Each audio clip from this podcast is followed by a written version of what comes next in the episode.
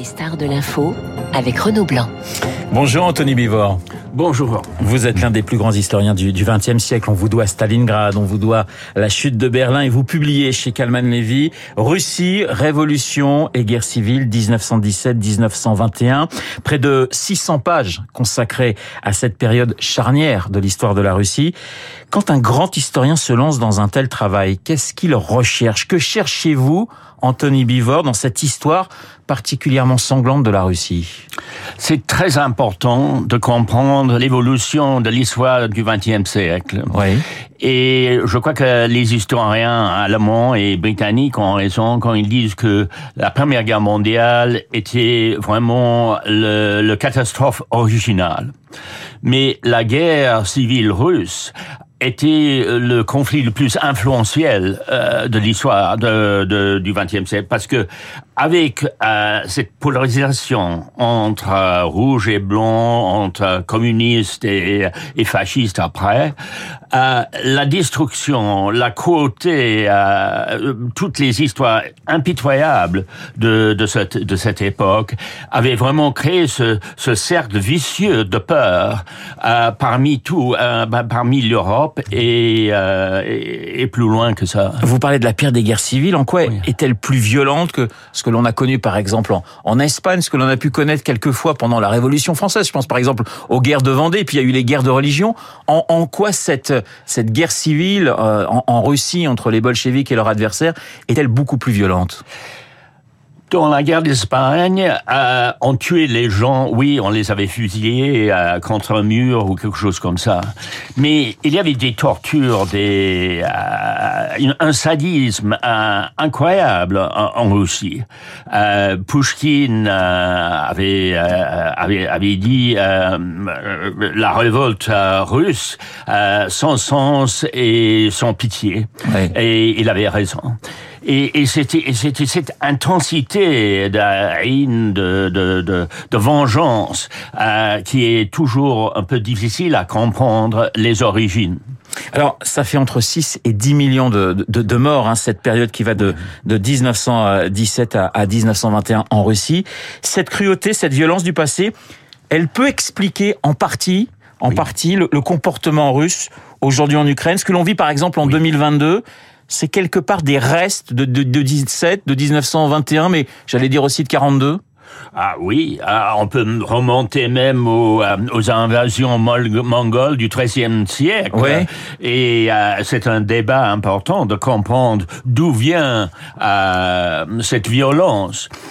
Euh, Peut-être c'est parce que euh, à l'époque, euh, dans le passé, on croyait que vraiment euh, la peur, le terreur, euh, les viols de masse, la destruction, le, les massacres des civils étaient un élément essentiel dans, dans l'arme de, de, dans la guerre. Mais Anthony Bivor, vous dites d'ailleurs que vous dites de la Russie, vous dites que le fait de se sentir humilié oui.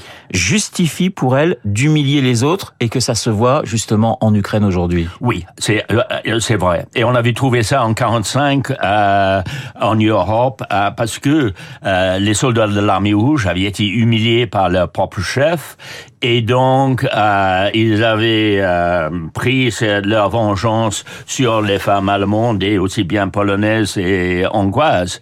Et on, on voit la même chose exactement euh, en Ukraine. Oui. Au début de votre livre, vous citez Nicolas II. Alors, nous sommes en 1902 oui. à Saint-Pétersbourg et répondant à une aristocrate britannique qui lui demande pourquoi il n'instaure pas la démocratie, il répond nous avons 200 ans de retard sur le développement de nos institutions politiques et nationales. On a le sentiment que la démocratie et la Russie, c'est, ce sont continuellement des rendez-vous manqués. C'est vrai, euh, mais je crois qu'il y a un autre problème. Il y a euh, la Russie est un prisonnier de son propre passé, euh, aussi bien parce que à cause du largeur de cette masse ouais. euh, y aura, y aura, asiatique. Et ça a toujours justifié l'idée de l'homme fort qui domine euh, toute la nation et qui garde le pouvoir euh, centralisé. Alors, dans Russie, Révolution et Guerre civile, vous montrez comment les, les Blancs ont perdu la guerre en, oui. en sous-estimant leur adversaire et, en surestimant leurs propres forces. Ça rappelle un petit peu quand même Poutine depuis le 24 février, cette, cette idée de, de, de surestimer ses troupes et de sous-estimer l'adversaire, en l'occurrence les Ukrainiens. Oui, et c'est fascinant que Poutine est un blanc, il n'est pas un rouge. C'était lui qui avait euh, repatrié les, euh, les Même s'il vient du KGB, pour vous, c'est plutôt un blanc qu'un rouge. Oui, oui, parce que il avait rapatrié les cadavres du général de Nikin et du général Kappel, etc. Ils avaient monté des monuments, etc. Et, et lui, il fait partie de, de Dougan, de, de, de l'idéologie de, de Dougan et des autres, euh, qui sont obsédés par cette idée que la Russie, euh, la Russie sainte avec euh, orthodoxe et spirituelle, a le droit de dominer euh, de Vladivostok jusqu'à Dublin, ils ont dit. Euh, et d'aller jusqu'en Irlande. Oui, jusqu'en Irlande, euh, parce que ils, ils croient que ça, ça fait vraiment partie de, de cette idée qui remonte aux exiliés des Blancs de 1900, 1922. Et on voit chez Poutine finalement un peu les mêmes erreurs que euh, d'autres euh, dirigeants soviétiques avant lui, notamment euh, la Seconde Guerre mondiale, où, Staline veut régenter en quelque sorte aussi les, les combats, sauf que c'est pas un bon chef de guerre. Il va s'en apercevoir d'ailleurs, hein, et, ensuite il va un peu plus déléguer. Mais c'est vrai que Poutine aussi fait aussi cette même erreur. Oui, mais c'était un peu plus comme comme Hitler, parce que Hitler voulait euh, organiser tout et de, de dominer tout. Ça c'est ça c'est sûr. Vous avez euh, très peur finalement que la, bon la stratégie de Poutine on la connaît. Aujourd'hui c'est terroriser la population avec des avec des missiles avec des des, des bombardements. Euh, vous avez peur je, je, vous ai lu hein, Anthony Bivor de de voir des armes nouvelles arriver et notamment non pas l'arme nucléaire mais plutôt l'arme chimique. Oui vous avez raison parce que encore une fois euh, avec euh, la Syrie et euh, les, les, tactiques qui sont utilisées là on, on voit que vraiment l'évolution euh, militaire hein, en Russie n'a pas évolué du tout. Euh, et c'est ça, c'est un problème. C'est-à-dire, ils sont obsédés par l'artillerie. Ça, c'est pourquoi nous voyons les, les attaques avec euh, une pluie de, de missiles. Euh, parce que même dans la, Seconde Guerre mondiale, l'armée rouge pensait toujours à cette idée de euh, le dieu de la, de la guerre, l'artillerie. Ils sont obsédés par l'artillerie, donc ils utilisent les, les missiles comme euh, comme artillerie d'aujourd'hui. Vous craignez également l'après-Poutine, parce qu'effectivement, vous dites, On, ne sait pas ce qu'il peut y avoir après Poutine. C'est vrai quand on regarde l'histoire de l'Union soviétique, on a eu Lénine qui a été quand même particulièrement sanglant, et après euh, les pauvres Russes euh, ont, ont connu Staline. C'est-à-dire qu'il y a toujours cette peur finalement de de tomber sur un dictateur encore euh, encore, pire, si je puis dire que le, précédent. le chef de Wagner, c'est terrifiant ce type.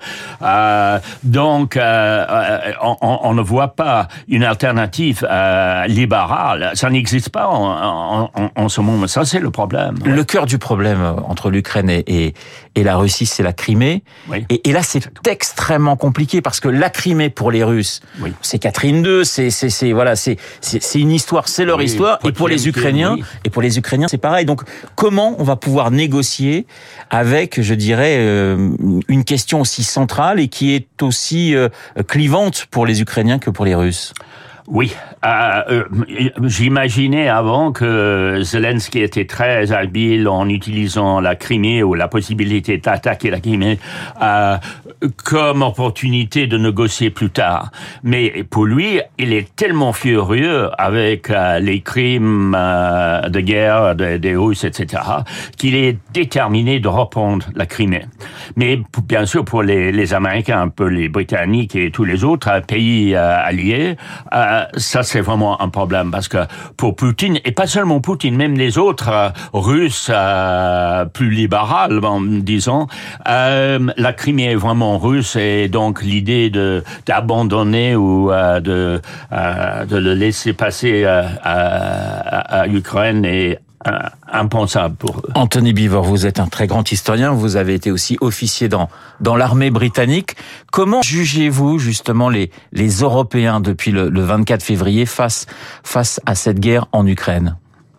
Euh, en général, euh, je crois que l'unité ukrainienne et l'unité européenne a, a, été beaucoup plus impressionnant que qu'on avait attendu au début. Oui. Euh, mais bien sûr, c'est pas seulement cet hiver, c'est l'hiver prochain, Prochain, si, ça, si ça continue, qui sera très dur en, en Europe. Et, et, et bien sûr, il y, a, il y a des grands dangers. De...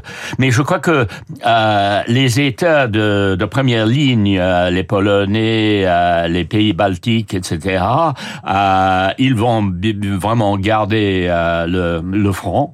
Euh, mais peut-être il y a des autres pays où ça deviendra trop difficile pour pour continuer la guerre en, en soutenant les, les Ukrainiens. Parce que les Polonais et les Pays-Bas connaissent leur histoire et connaissent effectivement les, rapports avec les Russes. Une dernière question. J'ai lu que vous étiez passible de 5 ans d'emprisonnement en, en, en Russie, Anthony Bivor. En théorie, oui. Ouais. Le, le- Sergei Shoigu avait fait passer euh, une loi par le, le Douma euh, qui dit que euh, n'importe qui qui insulte l'armée rouge euh, dans la Seconde Guerre mondiale euh, est, prêt à, un, un- un- un terme de prison de 5 ans. Mais je ne sais pas si ça arrivera. Vous n'aviez pas insulté l'armée russe, vous aviez juste fait un travail d'historien sur la sur la bataille de, de Stalingrad. Merci beaucoup Anthony Bivor d'avoir été ce matin dans le studio de Radio Classique. Russie, révolution et guerre civile 1917-1921. C'est passionnant et effectivement c'est terriblement euh, cruel, mais euh, c'est ça l'histoire avec quelques photos et, c'est vrai qu'on voit euh, Staline jeune par exemple et, d'autres personnages. Je vous reconseille ce livre donc d'Anthony Bivor, c'est chez Calman Lévy. Merci encore d'avoir été mon invité. Dans un instant, nous allons retrouver Julie Drouin pour